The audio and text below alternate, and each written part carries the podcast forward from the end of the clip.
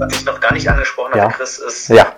ähm, dass ich jetzt, äh, dass ich zum Teil auch auf OpenSea-Projekten unterwegs bin. Ah ja, das hast du mal erwähnt, ja.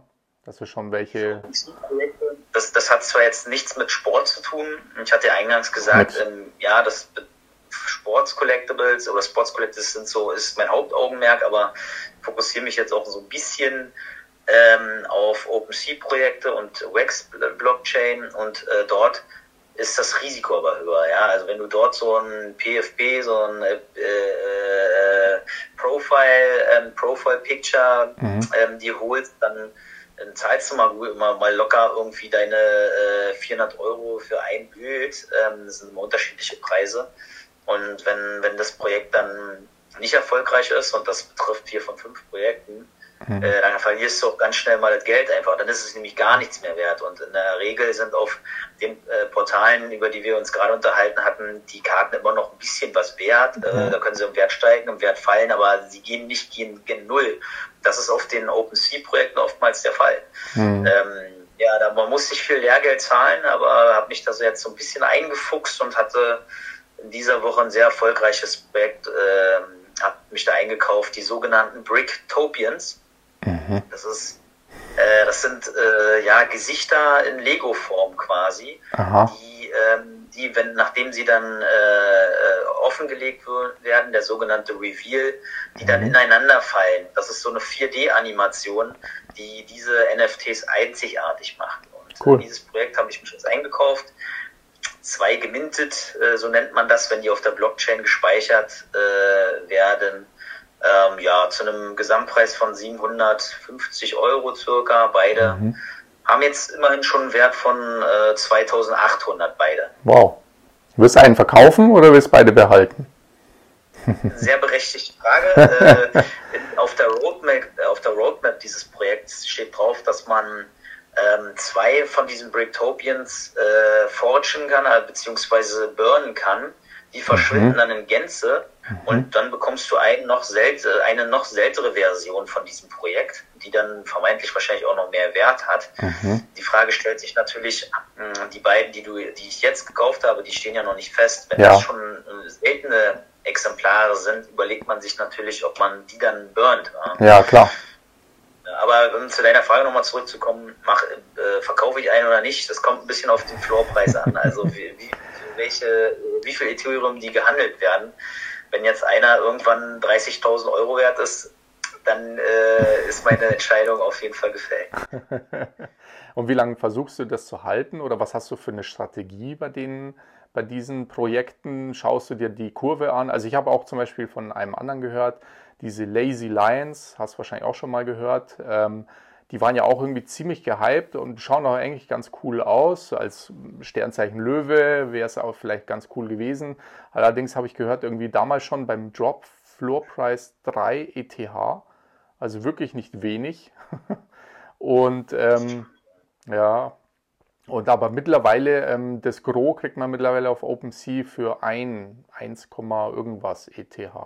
Also sie sind scheinbar schon ganz schön gefallen, ja, wo man sagt, ist eigentlich auch schade, aber ja, wie du sagst, manche Projekte überleben, manche stürzen irgendwie gänzlich ab, ja. Aber das ist ja dann äh, zu, äh, trotzdem ein Erfolgsprojekt. Ja? Ja, ja. Da gibt es ganz, andere- da gibt's ganz andere Beispiele. Also ich gehe mal davon aus, dass das Minden eines Lazy Lions auch so 0,08 Ethereum gekostet hat. Tippe ich mal, ist so der Standardpreis. Ka- könnte sein, ja. Das sind dann auch äh, so roundabout äh, 350, 400 Dollar. Ähm, und wenn dann halt der Floor bei drei beziehungsweise jetzt einem Ethereum liegt, dann ist das immer noch ein Erfolg. Also ich Achso, nein, Entschuldige, der, Mint, der Mintpreis war 3 ETH. so, Also wirklich der Ausgabepreis. Der erste Preis von denen, die wo sich angemeldet hatten, war 3 ETH. Und jetzt liegen sie bei, bei der Hälfte ungefähr, bei 1, irgendwas, 1,5, sowas. Hab ich ich habe da mal reingeschaut, weil ich gesagt habe, ja, die schauen eigentlich schon ganz cool aus. So vielleicht als Profilbild für Twitter oder sowas in der Art, ja. ähm, da wundert es mich ja tatsächlich, dass du noch keins hast.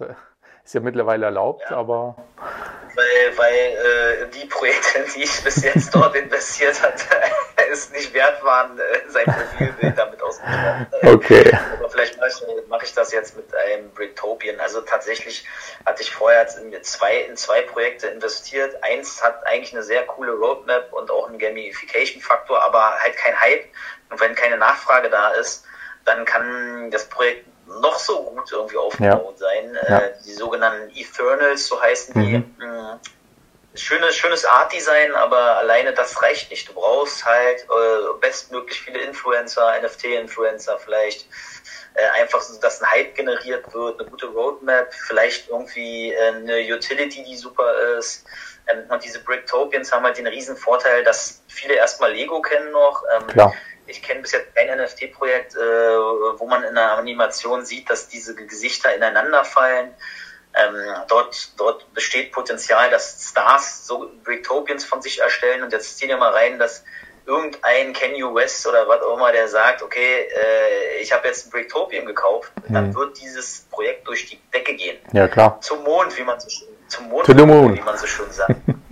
genau, und das ist ja, das ist ja auch mit dem Board Ape äh, Yacht Club passiert, ähm, kurz BAYC äh, dort ist der Floor, hat sich der Floor mal ganz easy verdoppelt äh, von ca. 75.000 Dollar auf 150.000 pro Bild, pro NFT, weil der Talkmaster Jimmy Fallon äh, in Amerika nämlich gesagt hat, er hat sich jetzt ein Board Ape geholt äh, und das hat dazu geführt, dass das Ding äh, eh schon krass gehypt war und danach dann noch mehr gehypt ja. war. Also ähm, und da zieht er mal rein. Also es besteht bei diesen NFTs natürlich mega Potenzial, obwohl viele sagen, dass diese Profile-Picks so ein bisschen auf dem absteigenden Ast gerade sind. Mhm. Ähm, deswegen muss man umso mehr gucken, wenn man jetzt in Projekte investieren. Und wie gesagt, ich habe da Lehrgeld bezahlt.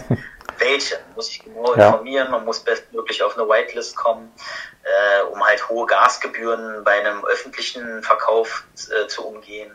Mhm. Ähm, das setzt aber zu, voraus, dass man viel Zeit investiert, um sich in diese Projekte einzulesen. Ja, ja. Das habe ich bei Bricktopians tatsächlich gemacht.